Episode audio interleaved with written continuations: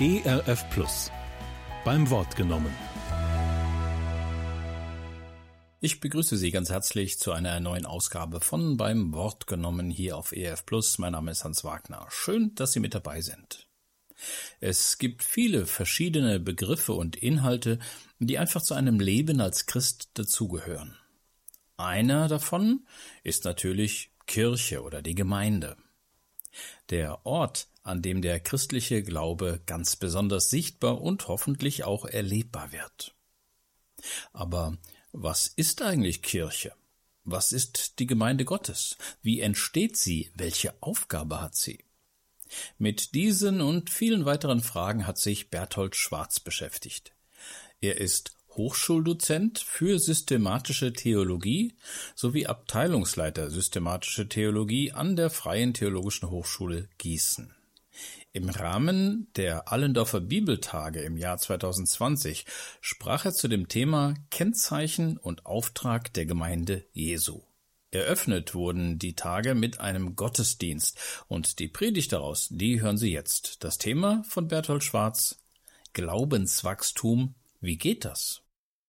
Kennzeichen und Auftrag der Gemeinde, das bedeutet auch, wir beschäftigen uns primär in diesen Tagen mit der Gemeinde, aber bevor wir mit Gemeinde anfangen, im eigentlichen Sinn, müssen wir mit uns selber anfangen, denn du bist Kirche, du bist Gemeinde. Das ist das Besondere einer christlichen Gemeinde, dass wir letztlich ja nicht aus Gebäuden bestehen, aus Kathedralen und Dömen, sondern dass das, was Kirche ist, das sind die Menschen, der Leib Christi. Und da sind wir Glieder, da sind wir dran. Deswegen beschäftigen wir uns heute mit uns, mit jedem Einzelnen. Und das Thema, das für diese Predigt sozusagen ein Stück weit uns leiten soll, heißt, Mensch, bist du aber gewachsen. Glaubenswachstum? Wie soll das denn gehen? Ich weiß nicht, wie es euch geht. Ich weiß, als ich so 12, 13 war, da gab es bei mir so einen Energieschub, so wie das eben halt bei heranwachsenden jungen Kerlen der Fall ist. Da bin ich so innerhalb von wenigen Monaten von 1,40 auf 1,70 gewachsen. Das war irgendwie ganz verblüffend und dann später noch auf 1,80 und dann darüber hinaus. Und, und wenn mich dann irgendeine Tante lange nicht gesehen hat und dann nach Hause kam zu meinen Eltern und ich war da noch zu Hause als Schüler und so, Mensch, bist du aber wieder gewachsen. Also so ein typischer Spruch, den man natürlich auch in anderen Konstellationen kennt. Vielleicht habt ihr das schon selber mal angenommen. Oh, bist du aber gewachsen. Ich hätte dich nicht erkannt, wenn ich dich auf der Straße gesehen hätte. Das ist das Besondere an dem, was auch in die Natur des Menschen oder auch insgesamt in in äh, unsere äh, Biologie gelegt ist, dass wir wachsen. Das ist gut so vom Schöpfer eingerichtet. Und deswegen will ich euch heute ein wenig von Anton erzählen. Der so richtig süß und goldig und man so knuddelig, so ein fröhlicher kleiner Kerl zum Jubeln und zum Glucksen und äh, die Verwandten kommen herbeigeeilt, der ist sieben Monate alt, der ist so langsam aus dem Gröbsten der Geburtszeit hat er hinter sich, er fängt an, neugierig die Welt zu beobachten, fängt auch an zu wippen, wenn er auf allen Vieren steht. Wow! Und die Verwandten sind alle glücklich und zufrieden und staunen über den Anton.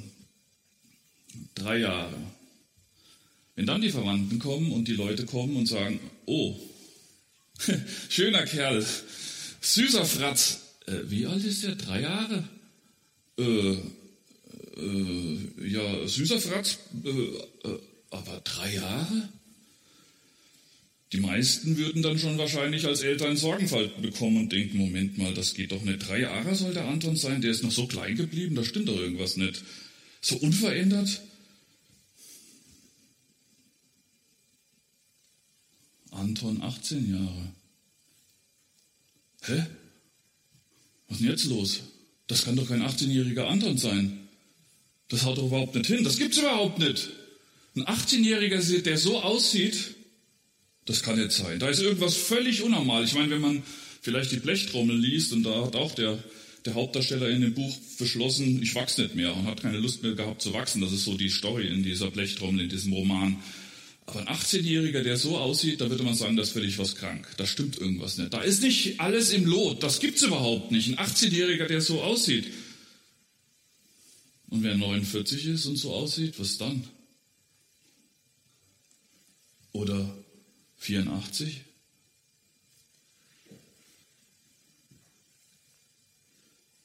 Das gibt's eigentlich nicht in der Natur. dass man in den Lebensalter wächst, also zunimmt, 3, 18, 49, 84 Jahre alt wird und man sieht aus wie ein Baby. Das gibt's nicht. Aber das gibt's manchmal im geistlichen Leben. Das gibt's manchmal unter Christen. Das gibt's manchmal im geistlichen Wachstum. Und deswegen wollen wir heute ein wenig auch über dieses Glaubenswachstum nachdenken und zwar uns konzentrieren auf uns selber. Einmal im Blick, im Lichte Gottes, wie er uns sieht und was er will, was aus uns geschieht. Und die Frage lautet jetzt so ein Stück weit an uns gerichtet, jeder kann da an seine eigene Brust sich fassen. Wie lange bist du mit Jesus schon unterwegs? Ein Jahr? Fünf Monate? Zwölf Jahre? 37 Jahre? Und wie siehst du jetzt aus? Du bist zwar älter geworden, hast dich aber nicht verändert. Wir wollen uns heute mal ein bisschen mit diesem Glaubenswachstum äh, beschäftigen und uns da unter das Wort stellen von Epheser 4. Ich habe das äh, als Grundlage gewählt, wenn man im Grunde ein Kind betrachtet im biologischen Wachstum, das im Jahresalter zunimmt, aber sich nicht verändert, dann stimmt was nicht. Wie sieht das im geistlichen Wachstum aus bei einem Christen? Wenn der in den Jahreszahlen zunimmt und er verändert sich nicht, stimmt da was? nicht oder was ist da los? Das wollen wir uns heute Morgen angucken und das ist jetzt unter Epheser 4, 15 und 16 ist die Grundlage. Lasst uns aber die Wahrheit reden in Liebe und in allem hinwachsen zu dem, der das Haupt ist, Christus.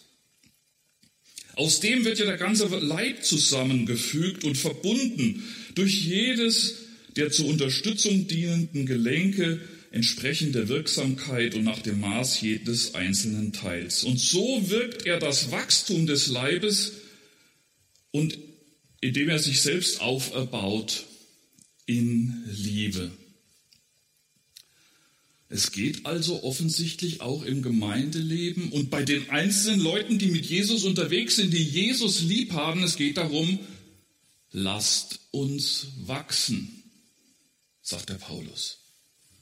Lasst uns wachsen. Und zwar insgesamt als Gemeinde, aber dann natürlich auch im Blick auf jeden Einzelnen, der zu diesem Leib gehört, jedes einzelne Glied, der zur Gemeinde gehört. Lasst uns wachsen. Wenn wir darüber nachdenken wollen, was es bedeutet, Kennzeichen und Auftrag der Gemeinde zu zu betrachten, dann ist ein wichtiger erster Punkt, dass wir uns selber unter die Lupe nehmen und vor dem Angesicht Gottes fragen, wo bin ich denn? Denn ich bin Teil des Leibes Christi. Ich bin ein Repräsentant, eine Repräsentantin des Leibes Christi hier in Allendorf. Lasst uns aber wachsen. Ich will ein paar, drei, vier Gedankenkreise darüber nachdenken, wie es geistliches Wachstum, was es dafür gibt, wie es das vorwärts geht und wie man das von dem Epheser Text hier in Verbindung mit anderen Bibelstellen auslegen kann.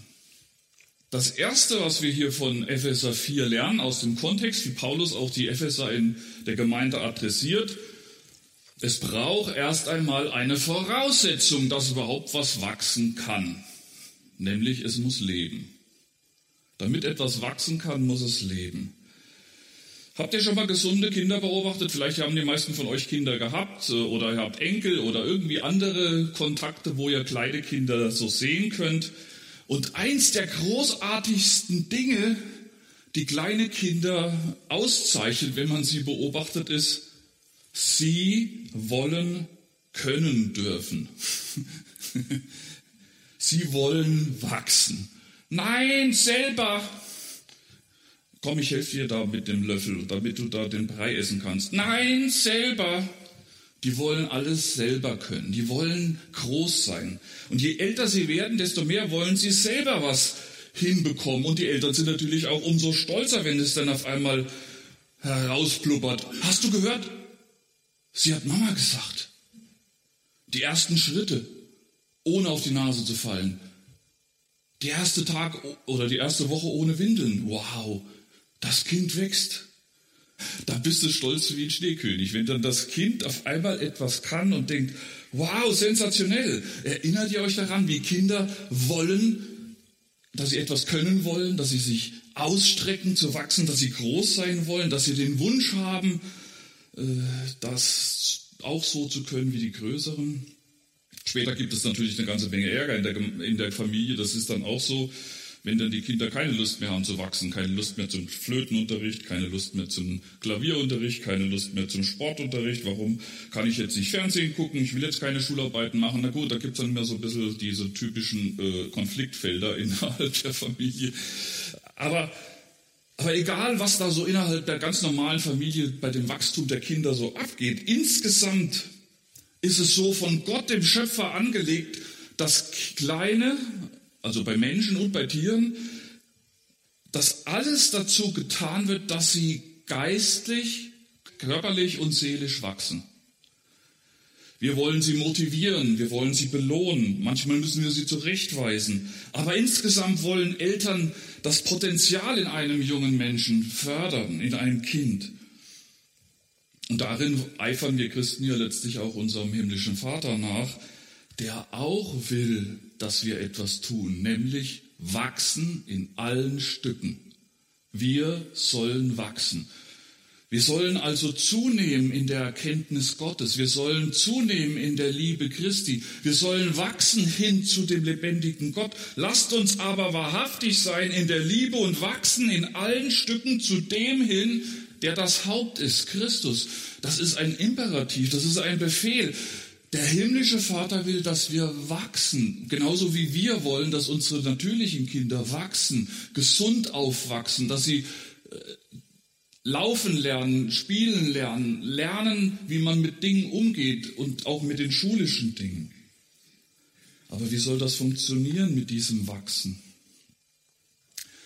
Bei der Geburt eines Kindes ist es in den Genen angelegt, dass ein Kind wächst. Das ist so. Wenn man es normal pflegt, Kontakt hat, füttert und so weiter, Gemeinschaft pflegt mit dem Kind, dann wächst es. Das ist so von, vom Säugling bis zum Erwachsenen.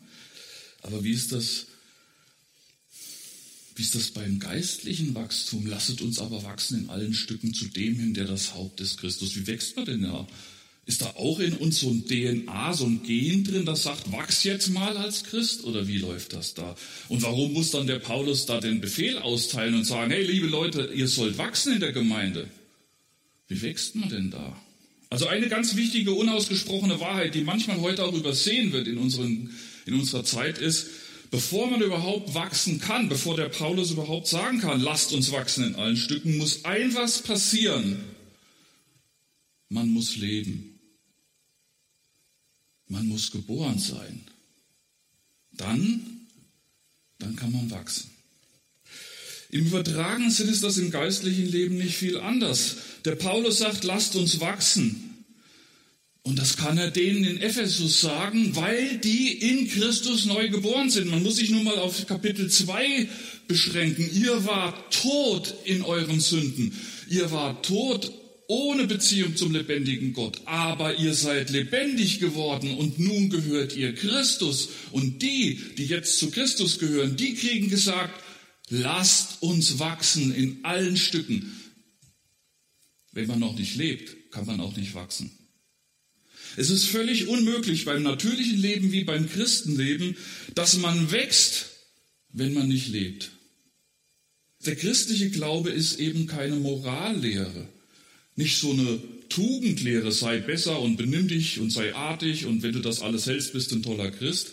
Das ist nicht das Kennzeichen von Christsein, lieb zu sein, ordentlich zu sein, tugendhaft zu sein, sich an die Moral zu halten. Wer von Gott neu geboren ist, das ist das Kennzeichen vom Christsein. Wer von Gott neu geboren ist, der aus seiner Gottesferne herausgekommen ist, der nicht mehr tot ist in Sünden, wie Epheser 2, 1 folgende das beschreibt, sondern der durch die Gnade das neue Leben hat, neu geboren aus Gott in Christus. Dieses, der kann wachsen. Und ohne neues Leben, ohne neue Geburt kann keiner wachsen. Und dem kann man auch nicht zumuten, was der Paulus zumutet, wachset in allen Stücken. Kennen Sie die Wiedergeburt in Ihrem Leben? Das ist die alles entscheidende Frage, wenn wir über Gemeindeleben nachdenken wollen. Kennzeichen und Auftrag der Gemeinde. Kennen Sie die Wiedergeburt in Christus? Es ist nicht darum, dass wir Christen religiös und fromm und tugendhaft sein sollen. Es geht nicht darum, dass wir sozusagen äh, die Ärmel hochkrempeln und noch eine, noch eine Schippe drauflegen und noch artiger werden und noch braver und noch irgendwie äh, schöne und gute Dinge tun. Das ist nicht das Kennzeichen von Christsein und damit auch nicht das primäre Kennzeichen von Gemeinde, sondern dass jemand von neuem geboren wird, dass er eine neue Energiequelle hat, dass es etwas in einem Menschen tut, was Paulus beschreibt in Galater 2, Vers 20. Ich lebe, doch nun nicht ich, sondern Christus lebt in mir und ich in ihm, auf dass ich nun ein Leben führe, das Gott gefällt. Christus lebt in mir und ich in ihm. Das ist diese neue Energie, diese neue Kraft, die nur der lebendige, dreieinige Gott einem Menschen schenken kann. Neues Leben. Dann kann der Imperativ, der Befehl wachse, dann kann er gesagt werden. Ohne das geht's gar nicht. Dann kann man diesen Befehl gar nicht sagen. Wachset in allen Stücken zu Christus hin, der das Haupt der Gemeinde ist von der Wiedergeburt ist da in Kapitel 4 nicht mehr die Rede. Das hat er schon in Kapitel 2 abgehandelt. Aber es ist die absolute Voraussetzung, damit überhaupt innerhalb einer Gemeinde und in einem persönlichen Leben Wachstum geschehen kann. Es macht überhaupt keinen Sinn, über diese Verse des Wachstums nachzudenken, wenn man dieses neue Leben nicht hat. Das Zweite, wenn man dann dieses neue Leben für sich auch in Anspruch genommen hat und mit Christus das neue, dieser Geist Gottes, der in einen hineinkommt, da heißt es ja dann im, im Galaterbrief auch so schön, dass einmal Christus in uns lebt, die neue, der Herr unseres Lebens und dass wir dann gütig, barmherzig, freundlich, liebevoll Nächstenliebe praktizieren können. Woran liegt das denn? Können wir das, weil wir so uns so trainieren und tugendhaft sein zu wollen, sondern in Galater 5 heißt es, der Geist Gottes, der bewirkt in uns Frucht. Die Frucht des Geistes ist Freundlichkeit, Güte, Mildtätigkeit, Barmherzigkeit, Nächstenliebe. Das ist alles eine Kraft, die aus der Gemeinschaft mit Christus folgert und die der Heilige Geist in uns bewirkt. Das ist das, was dann in Energie sozusagen geistlicher Kraft in uns Christen bewirkt wird. Und wenn das geschieht, dann gibt es auf einmal eine ganz merkwürdige Beobachtung. Das Wachstum, was dann geschieht, heißt auf einmal abhängiger werden. Ich glaube, das ist diese, verrückte, diese verrückten Sachen, die es so immer wieder auch in der Schrift gibt dass man über das Wachstum nachdenken will. Wachset in allen Stücken will man ernst nehmen. Ja, man will mit Jesus unterwegs sein. Ja, man will mit der Gemeinde wachsen. Und man will auch sozusagen diesen Imperativ von Paulus ernst nehmen. Wachset in allen Stücken zu, zu Gott hin, zu Christus hin, in der Liebe. Aber wie geht das und wohin? Die zunehmenden Lebensjahre sollen auch ein Ausdruck sein von Hinwachsen zu Christus, dass der Christus in uns sichtbar wird. Und wir Christen sind herausgefordert zu überlegen, wo, wie soll ich denn da jetzt wachsen? Was passiert denn jetzt mit mir, wenn ich mit Jesus unterwegs bin? Jetzt bin ich schon seit fünf Jahren mit Christus unterwegs. Ich habe mein Leben ihm anvertraut. Ich will mit ihm unterwegs sein. Und dann stelle ich auf einmal fest, ich habe gar keine größere Einsicht in das Verständnis der Bibel. Das Evangelium ist mir immer noch so chinesisch. Und Dankbarkeit jeden Tag oder so oder alle paar Tage ist auch irgendwie nicht so gewachsen. Es gibt keine größere Liebe zu den Brüdern und Schwestern. Und Heiligung, das ist ja auch so ein steiles Wort, was man in der Gemeinde oft verwendet. Ich weiß auch überhaupt nicht, wie das funktioniert. Und Gebetsleben ist auch nicht intensiver geworden. Was ist denn da los? Zwar mit unseren Lebensjahren sind wir vorwärts geschritten, aber geistlich nicht gewachsen? Lasst uns aber wachsen, sagt der Paulus. Und wir sollen uns herausfordern lassen, ob der lebendige Gott uns bewegt hat oder ist da nichts passiert. Ich denke, dass Paulus nicht will, dass wir uns nicht verändern und nur an Lebensjahren zunehmen. Ein geistliches Kleinkind darf man sein, ein Säugling, das ist überhaupt keine Schande. Aber nach 30 Jahren Christsein sollte man das nicht mehr sein. Wie sieht nun dieses Wachstum aus? Dieses Wachstum. Bei einem normalen Kind heißt es, ich will das alleine machen. Ich, ich schaff das. Das Kleinkind will immer mehr lernen. Immer selbstständiger will das Kind werden. Immer unabhängiger will das Kind werden. Und wenn es Teenager ist, erst recht. Was brauche ich noch meine Eltern? Ich krieg das selber hin. Und selber mit dem Kopf durch die Wand. Das ist gut so. Das ist so, wie bei Teenager das eben sein soll. Sie sollen selbstständiger, unabhängiger werden. Sie sollen ein, ein äh, Leben führen können, das als Erwachsener auch von Verantwortung geprägt ist. Das Merkwürdige ist nur, und das sehen wir ja auch in Epheser 4, das geistliche Wachstum, was jetzt Paulus hier anmahnt, das heißt nicht unabhängiger werden, selbstständiger werden, äh, sozusagen, äh, ich kriege jetzt alles in die Hand und ich krempel die Ärmel hoch und zeige euch mal, was ich für ein toller Christ bin. So ein Wachstum ist das offensichtlich nicht, sondern es ist genau umgekehrt. Der Apostel schreibt, Wachstum heißt abhängiger werden. Wachstum heißt abhängiger werden unselbstständiger werden. Das heißt, alles hängt von meinem Christsein von Christus ab. Am Weinstock dranbleiben, an Christus. Wer in mir bleibt, der bringt Frucht. Wenn ein Mensch wiedergeboren wird und dieses neue Leben in Christus geschenkt bekommen. Da weiß ich noch so, als ich so Abiturient war und zum Glauben gekommen bin, da hatte ich auch so richtig Energie und wollte jetzt dem, dem Herrn Jesus zeigen, was ich für ein toller Kerl bin und wie ich das alles jetzt toll auf die Reihe bringe. Vorher habe ich mein Leben irgendwie äh, ziemlich teenagermäßig in den Sand gesetzt, aber jetzt als Christ wollte ich mal beweisen, dass ich gehorsam nachfolgen kann und toll dienen kann und dann erlebst du eine Pleite nach der anderen.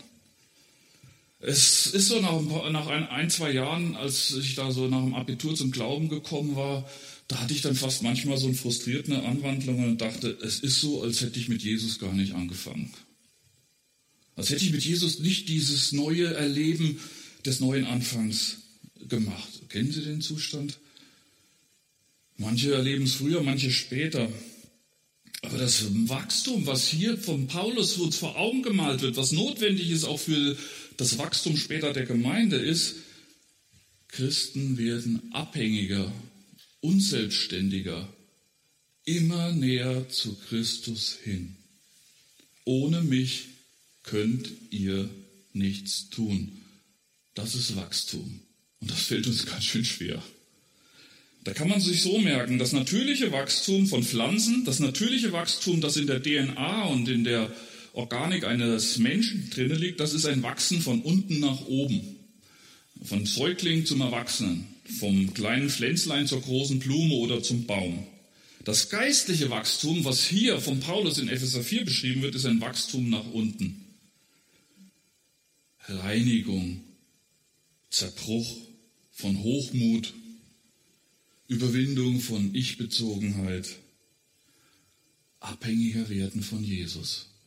Wachstum nach unten. Nicht Wachstum in die Selbstständigkeit, Wachstum in die Abhängigkeit. Das ist das A und O von christlichem Wachstum. Lasset uns aber wachsen. Wohin? Auf Christus hin. Nicht lasset uns aber wachsen, dass wir Superchristen werden, die hier vorne so ein großes C als wie so ein Superman-Zeichen auf der Brust tragen und sagen, jetzt zeigen wir mal der Welt, was wir für tolle Männer und Frauen sind. Wir sind die tollen Superchristen sondern abhängiger werden, loslassen, Christus wirken lassen. Gott hat doch schon alles in uns hineingelegt, damit wir wachsen können und dass wir Frucht bringen können durch den Heiligen Geist. Da fehlt überhaupt nichts, da muss überhaupt nichts von uns irgendwie durch Fitnesstraining aufgebaut werden. Es ist alles da. Wenn es nur nach Gott ginge, dann wären wir vollkommen in der Liebe. Wenn es nur an seiner Macht läge, dann hätten wir schon in allen Stücken alles perfekt im Griff. Aber das ist nun mal nicht so, sondern Gott gibt uns alles schon brutto zur Verfügung in seinem Sohn und durch das Innewohnen des Heiligen Geistes, dass wir Tempel des Geistes Gottes sind. Und jetzt geht es darum, lasst uns wachsen. Wenn das nicht, wenn das automatisch ginge, bräuchte der Paulus hier nicht den Befehl sagen, lasst uns wachsen. Das ist nämlich ein, eine Aufforderung. Wachstum können wir nicht machen, aber geistliches Wachstum können wir verhindern. Das ist es, dass wir da Dinge aus dem Ausräumen, die uns in dieser Abhängigkeit von Gott, von dem lebendigen Gott irgendwie blockieren, wo wir noch mit, so sehr mit uns beschäftigt sind, wo wir noch so viel selbst alles in der Hand haben wollen, wo wir noch nach oben wachsen wollen zur Eigenständigkeit statt in die Abhängigkeit, wo das noch nicht sozusagen in unserem Bewusstsein angekommen ist, hat Gott noch an uns zu arbeiten, damit wir wachsen zu Christus hin. Der gibt uns diesen, diese Fülle der Liebe, der gibt uns diese Möglichkeiten, ein Leben zu führen, wie es als Christ gewünscht ist. Und noch ein dritter Gedankenkreis, es ist ein Wachstum miteinander. Es ist ein Wachstum miteinander. Wachset in allen Stücken auf Christus hin, in Christus hinein, auf Christus zu, immer mehr Sehnsucht bekommen, immer mehr bedürftig sein. Jesus, dich brauche ich. Jesus, ohne dich kann ich gar nicht. Jesus, ich brauche dich. Das, ist, das sind Wachstumskennzeichen, dass man immer mehr abhängig wird von Jesus, bedürftig wird. Dann kommt auf einmal aus dem Ganzen, was man bei sich selber feststellt, wird es ein, ein Sehnsuchtsruf. Herr Jesus, ich kann nicht beten. Herr Jesus, mir fällt so schwer, Bibel zu lesen, aber ich gehe zu Jesus. Herr Jesus, ich kann mit meinen Nachbarn nicht reden, das ist so kompliziert, ich traue mich nicht, die sind da irgendwie besser gebildet oder die kenne ich überhaupt nicht so richtig, die sind erst frisch hierher gezogen. Ich kann nicht mit meinen Nachbarn so richtig reden. Und wenn ich dem Nächsten helfen soll, manchmal klappt es, aber manchmal bin ich auch vergesslich oder es geht mich gar nichts an. Herr Jesus, ich brauche dich. Ohne dich kann ich nichts tun. Wachstum heißt abhängiger werden von Jesus. Mit all dem, was an Defiziten bei uns auffällt, mangelndes Gebet, mangelndes Bibelstudium, mangelnde Nächstenliebe, mangelndes Gutes tun, nicht meinen, wir müssen jetzt die Kräfte von uns selber aktivieren, sondern abhängiger werden von Jesus. Dann wird man mehr beten, mehr Bibel lesen, das Gute tun und sogar vielleicht sogar mit Nachbarn reden, womit man Schwierigkeiten hat, den Mund aufzukriegen. Lasset uns aber wachsen zu Christus hin. Darum geht es beim Wachstum in allen Stücken, das Paulus will. Lasset uns wachsen. Es geht darum, dass ich hilflos mich an Jesus festhalte. Das wäre eine herrliche Entwicklung für jede Gemeinde, wenn jeder Christ in einer Ortsgemeinde zu Christus hinwächst. Und wenn jeder Christ sich klar macht, ich brauche dich, Jesus, damit mein Leben fruchtbar wird zu deiner Ehre. Und wenn das jeder Christ in einer Gemeinde macht und das Miteinander, das Wachstum miteinander, was glaubt ihr, was da für Energie freigesetzt wird? Also nicht jetzt in irgendeiner esoterischen Hinsicht Energie, sondern Kraft des Geistes Gottes, die dann die Gemeinde durchdringt, weil jeder nach Jesus sich ausrechnet weil jeder mit Jesus unterwegs sein will, weil jeder eine Sehnsucht hat, zu Jesus hinzuwachsen. Darin, darin würde vieles passieren, was einer Gemeinde zum Guten dient. Ich habe da mal in einem Buch eine alte Geschichte gelesen, das ist schon aus dem 19. Jahrhundert oder noch früher, ich weiß gar nicht mehr genau. Das waren zumindest in einer Zeit im äh, schweizerischen oder österreichischen Bereich, wo Wanderprediger durch die, die Gegend gezogen sind, in die Täler der Berge und haben dann überall äh, in den Tälern, weil ja sonst da keine Kirche in dem Sinne so existierte, hier und dort mal ein Kirchlein oder eine Kapelle. Und die sind halt als Wanderprediger durch die Gegend gezogen und haben dann dort immer Tage verbracht und den, den Talbewohnern und den Einsiedlern und die da so in einsamen Ecken äh, in dem Gebirgigen wohnten, das Evangelium verkündigt, sind von Haus zu Haus gezogen und so weiter. Und da war ein widerspenstiger junger Mensch, eine, ein junges Mädchen, das wollte sich partout nichts sagen lassen. Die ständig nörgelte sie rum, dieser blöde Prediger, der will mich wieder zum Gottesdienst an den Küchentisch bringen, ich habe keinen Bock drauf. Äh, immer dieses fromme Gedöns, was meine Eltern da wollen. Also das ist die Sprache der heutigen Zeit. Damals hat das Mädchen so nett geredet, aber so ungefähr so in ähnlicher Form. Die hatte einfach keinen Bock auf diesen Wanderprediger, der alle paar Monate vorbeikam und ihnen von Jesus erzählte und sagte, das will ich alles nicht, das brauche ich nicht, lass mich damit in Ruhe und war ganz motzig und trotzig.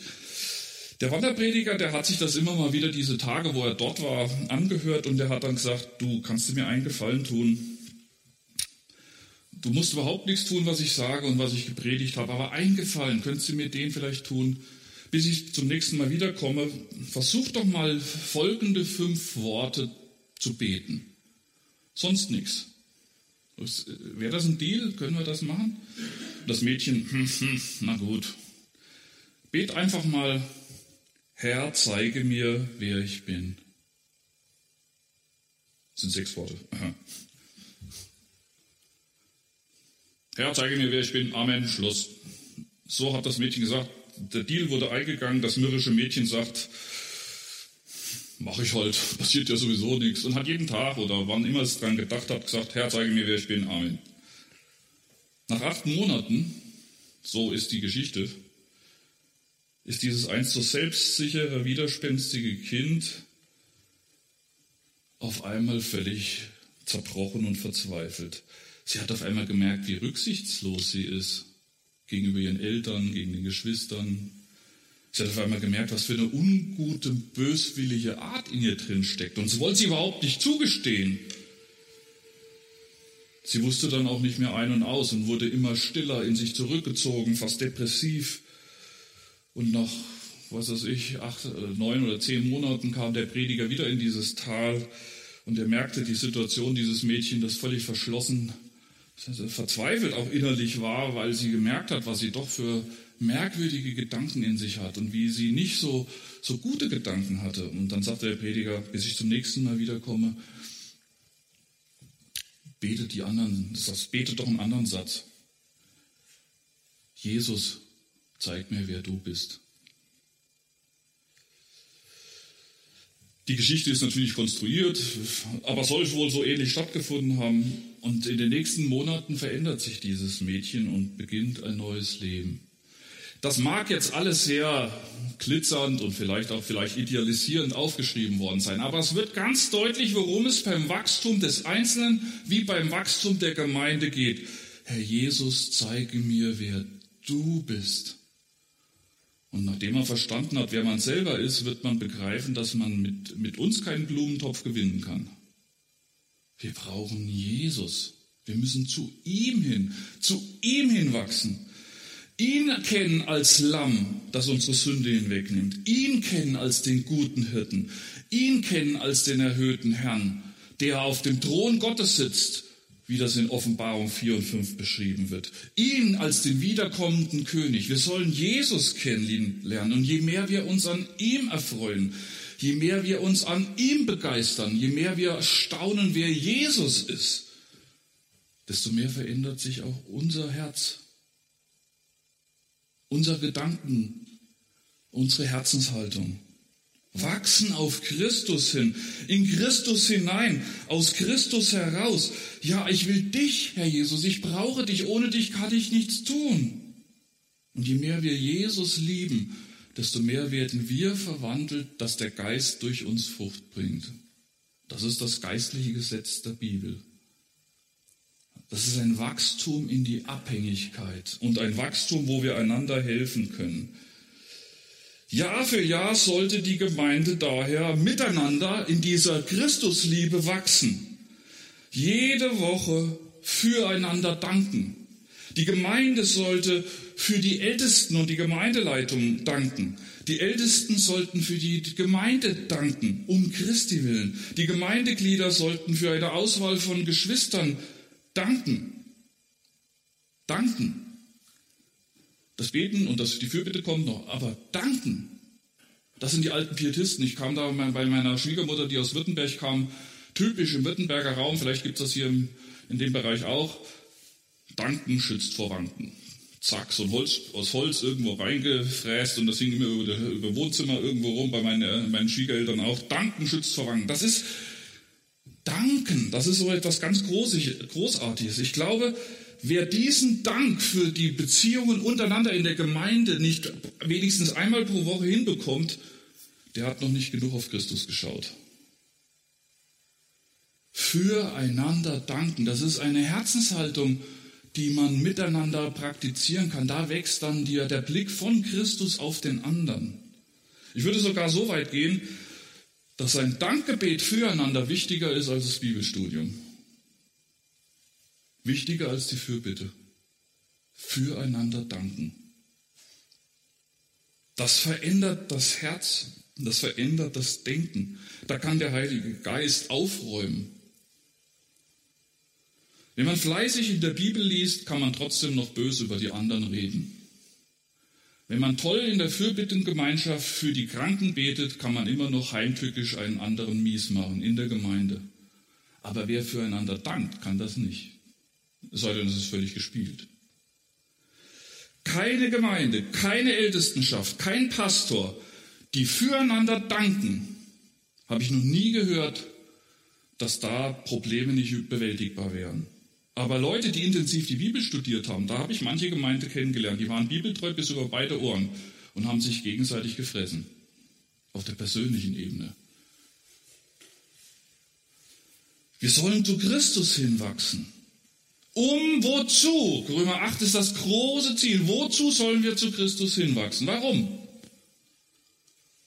Damit wir in sein Bild gestaltet werden. Das ist das Ziel Gottes mit uns Christen. Römer 8. Er hat die Fähigkeit zu leiden, ohne andere zu beleidigen. Er hatte die Fähigkeit, schwierige Situationen auch in der Corona-Zeit durchzuhalten, ohne sich zu erhöhen und arrogant zu sein. Er konnte wahr und wahrhaftig sein, ohne andere zu beschämen oder mies zu machen. Er konnte andere lieben, ohne die Wahrheit unter den Teppich zu kehren. Darum fasst der Paulus diesen Appell zusammen. Liebe Leute, lasst uns wahrhaftig sein in der Liebe und wachsen in allen Stücken zu dem, in der das Haupt ist, Christus. Und dass ein Ausdruck dieses Wachstums ist, füreinander danken. Das letzte, damit schließe ich,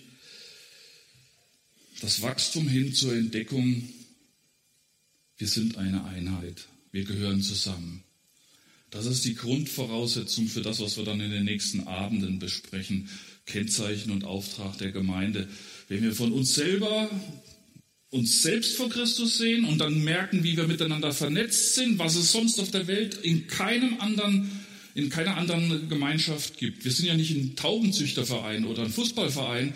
Wir sind Gemeinde Jesu, Leib Christi. Wir sind Neugeborene, die aus der Kraft Gottes einen, einen Unterschied machen können. Nicht, weil wir so toll sind, sondern weil wir zu Christus hinwachsen, der uns diese Befähigung ergibt. Ein geistliches Wachstum mit einer Perspektive, dass die Gemeinde sich gegenseitig erbaut. Das ist das, was dann in diesen Versen 16, in dem Vers 16 zum Ausdruck bringt, wo wir miteinander durch Sehnen und durch Knochen und durch alles Mögliche verbunden sind, damit wir einander stützen und stärken und ermahnen und ermutigen und zurüsten. Der ganze Leib wächst durch, durch dieses Miteinander. Hey, wir gehören zusammen. Das Wachstum gilt eben nicht nur für den einzelnen Gläubigen, sondern für die gesamte Gemeinde. Gemeinsames Wachstum Daraufhin will der Apostel die Epheser ausrichten. Denn dem Christus, dem Haupt, dem Chef der Gemeinde, dem Steuermann der Gemeinde, dem gehört alle Ehre. Und von dort her wächst die Gemeinde dann auch zusammen. Das Schiff hat nur eine Kommandobrücke und von dort aus werden die Handlungsanweisungen weitergegeben. Von dort wird der Kurs bestimmt und auch gesteuert, wohin es gehen soll und mit welcher Geschwindigkeit. Es ist Chefsache, das, was Christus will. Die wird von, der, von dem lebendigen Haupt, dem Christus, geredet. Aber wir sind sozusagen herausgefordert, uns an diesen Chef auszurichten. Dass ein Baby wächst, das haben wir ja äh, am Anfang so gehört, das ist ein Naturgesetz des Schöpfers. Da können wir nichts dran ändern, es sei denn, es verhungert. Aber das ist ja nicht der normale Gang der Dinge. Ein Baum, dass er wächst und Jahresringe produziert, ist auch ein Naturgesetz. Das ist so vom Schöpfer vorgesehen. Dass aber die Liebe wächst, ist kein Naturgesetz. Dass aber die, der Gläubige in, auf Christus hinzuwächst, ist auch kein Naturgesetz. Dass eine Gemeinde zu Christus hinwächst, ist auch kein Naturgesetz. Dazu brauchst die Aufforderung, lasst uns aber wachsen. Die Liebe unter den Brüdern und Schwestern innerhalb der Gemeinde ist kein Naturgesetz. Das Vertrauen zwischen Pastor und Ältesten und der Gemeinde ist kein Naturgesetz. Das Vertrauen zwischen Eheleuten, zwischen Mann und Frau, ist kein, dass da die Liebe zueinander wächst, ist kein Naturgesetz. Das wächst nicht automatisch. Lasst uns aber. Da gehört auch Arbeit vielleicht dazu. Und tausend Kleinigkeiten des Alltags können das Wasser abgraben, dass die Liebe kalt wird, dass die Beziehung erstirbt oder dass man in irgendwelchen Gedanken den anderen ablehnt oder irgendwie gering achtet oder sich von der Gemeinde distanziert. Abhängiger werden von Jesus heißt gemeinsam auch als Gemeinde sich als Familie zu entdecken. Klar, es gibt Krisen miteinander, wo die Gemeinde irgendwie rumpelt und es irgendwie schief läuft und man sich streitet. Das gibt's wie in der Familie und zwischen Eheleuten es genauso gibt. Aber das heißt ja nicht, dass das das Ende der Fahnenstange ist. Da muss man eben aufräumen und sich wieder darauf besinnen, worauf es im Wachstum ankommt, auf Jesus. Damit das Vertrauen wieder neu wachsen kann von Jesus her damit die Liebe zueinander wieder wachsen kann, von Jesus her, damit das Misstrauen abnimmt, weil Jesus hilft, damit wir wieder füreinander da sein können und wir begreifen, dass wir zusammengehören, von Jesus her. Wachstum zum Haupt hin, zu Christus, damit der Leib wächst und sich selbst auferbaut in Liebe. Das gelingt nur, wenn wir abhängiger werden von Jesus. Dann sind wir auch in der Lage, dass durch die Kraft des Heiligen Geistes der Leib sich gegenseitig erbaut. In Liebe, in, im Zusammengehörigsein. Wie anders sehen unsere innergemeindlichen Streitigkeiten aus, wenn stets uns vor Augen stünde, dass wir als solche miteinander streiten oder vielleicht auch Probleme in der Gemeinde haben, die alle miteinander Kinder Gottes sind. Wir sind nicht Feinde, nicht Gegner, sondern wir sind Brüder und Schwestern mit dem himmlischen Vater. Und die Frage ist dann, lohnen sich diese Streitigkeiten? Wer innerhalb der Gemeinde, das wisst ihr, eng zusammenarbeitet, der lernt sich kennen, auch persönlich, auch mit seinen Macken, auch mit seinen Schwächen. Na und? Müssen wir hier Schauspielerei betreiben? Müssen wir heucheln, was wir für Superchristen sind? Woran hängt es ab, dass die Gemeinde wächst? Von unserer Abhängigkeit zu Jesus, von jedem Einzelnen. Und miteinander wächst dann der Leib. Und da kommt dann die Liebe ins Spiel, die dann auch an der Wahrheit festhält, die sich sozusagen zum Christus hinwendet. Es geht nicht in erster Linie beim Gemeindewachstum um menschliche Aktivität, sondern um unsere Abhängigkeit von Jesus.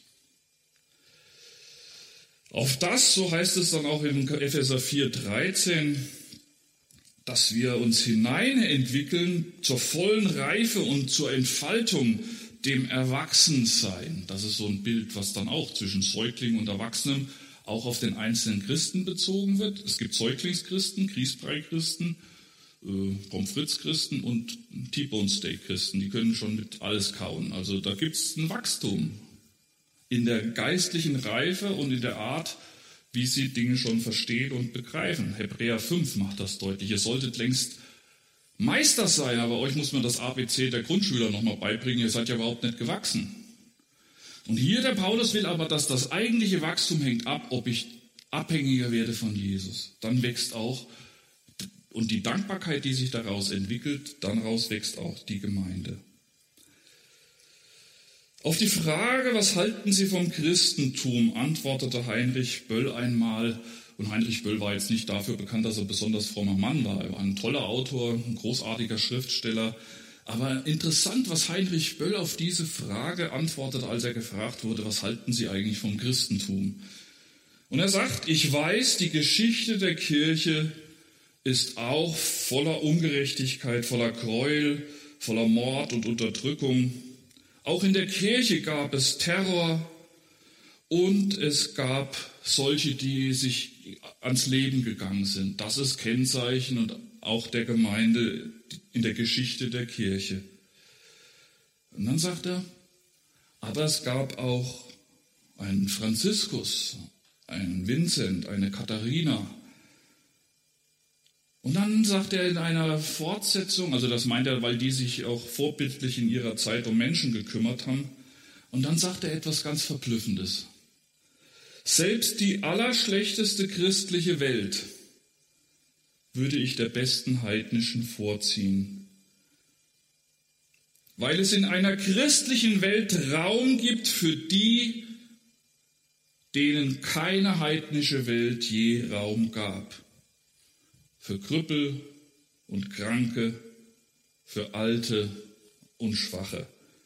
Und mehr noch als Raum gab es für die Liebe, für die, die der heidnischen wie der gottlosen Welt nutzlos erscheinen muss und die doch alles bestimmt.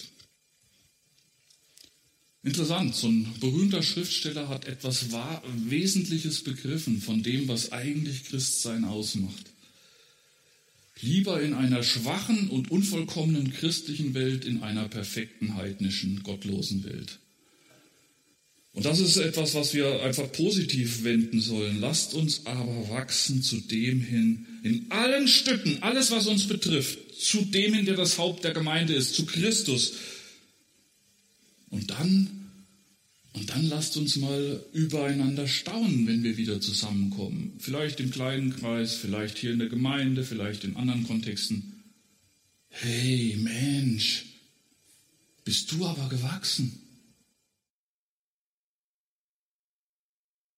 Glaubenswachstum, wie geht das? Mit dieser Frage beschäftigte sich Berthold Schwarz in seiner Predigt zum Eröffnungsgottesdienst der Allendorfer Bibeltage 2020, die unter dem Motto standen Kennzeichen und Auftrag der Gemeinde Jesu. Berthold Schwarz ist Hochschuldozent für systematische Theologie und auch Abteilungsleiter systematische Theologie an der Freien Theologischen Hochschule in Gießen. In drei Bibelarbeiten wird die Reihe hierin beim Wort genommen fortgesetzt.